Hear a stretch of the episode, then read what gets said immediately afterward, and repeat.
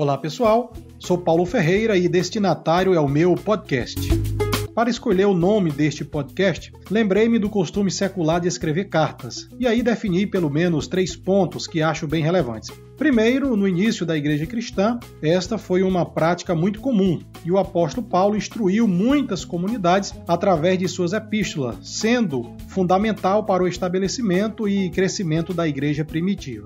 Segundo, o uso das cartas como meio de comunicação. Eram transportadas por navios e levavam para diversas partes do mundo as informações sobre as terras conquistadas, a vida da nobreza, os campos de batalha e muitas outras informações. E em terceiro, tem uma questão familiar. Isso mesmo, questão familiar. Nasci no interior do Ceará, mais precisamente na comunidade de Cachoeirinha, interior de Quixeramobim, e no final da década de 80, início de 90, vi muitos familiares se mudarem, ir embora para São Paulo. Lá não tínhamos energia e o único meio de comunicação era através de cartas. E me lembro da expectativa de minha mãe, a Dona Jesus, e de toda a família que esperavam os meses por notícias. E este sentimento era comum em todos aqueles destinatários, pessoas que ficaram e que aguardavam ansiosamente notícias dos seus parentes que foram embora. Quando a carta chegava, todo mundo sentava-se ao redor da mesa é, para ouvir as notícias do Sul. E ali ficávamos sabendo quem casou, quem está voltando, quem sumiu e até mesmo quem morreu. Mas com o avanço da tecnologia, as cartas caíram praticamente em desuso. No entanto, os seus objetivos continuam os mesmos, apenas se dão por outros meios, mas estão lá.